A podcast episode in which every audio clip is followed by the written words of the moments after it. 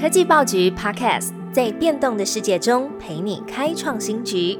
每周一到周五早上推出科技早餐，提供多元的科技商业新闻、热门的 AI、电动车、经济趋势，让你快速吸收全方位重点资讯，掌握市场洞察。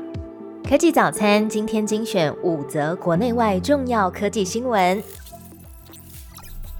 首先，我们来关注到 Vision Pro 开卖。外媒评点，这是苹果下一代 Mac 和电视的混合体。苹果第一款空间运算设备 Vision Pro 在二月二号于美国正式开卖，售价三千四百九十九美元起，大约要新台币十一万元才能入手。那开卖当天就有消费者排队抢购。后续的交货日期也已经延到三月。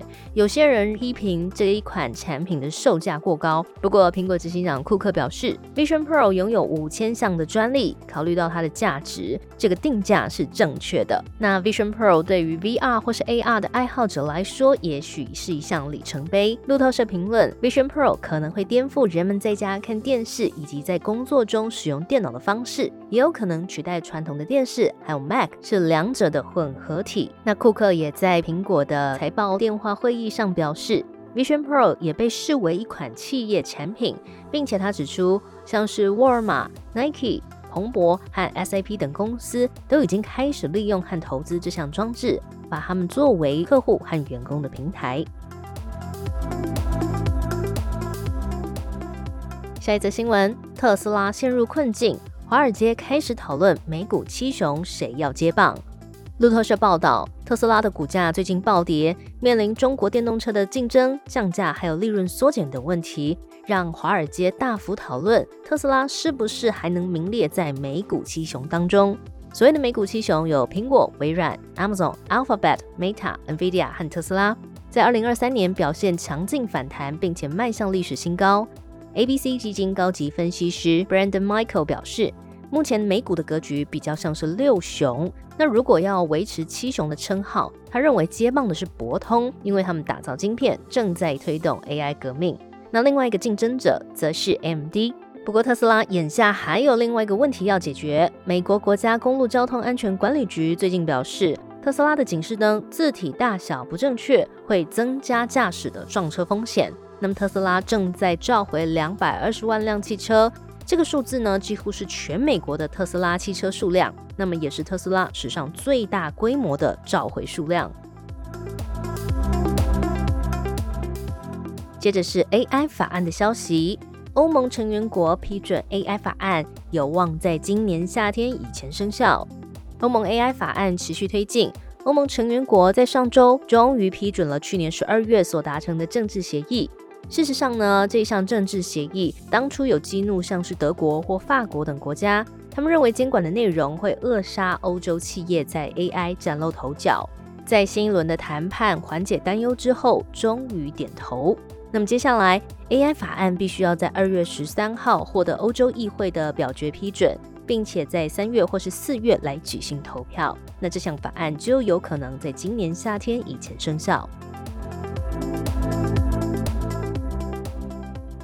再来，我们关注到的是瑞银指出，二零二七年全球 AI 营收会成长十五倍。AI 让美股去年大涨，不过动能还会延续吗？瑞银的分析师释出报告，他们认为 AI 的动能完好无损，所以投资科技股，包含 AI 的方向还是正确的。而且企业有建立跟训练庞大数据库的需求，大部分的 AI 相关支出会集中在基础设施的层级。复合年增长率预计会达到百分之五十。那瑞银也预计，随着 AI 的需求扩大，而且获利趋势增加，二零二二年到二零二七年的 Ape 和模型的负责成长率也会达到百分之一百五十二。整体而言，这段期间全球 AI 的营收会成长十五倍，从两百八十亿成长到四千两百亿。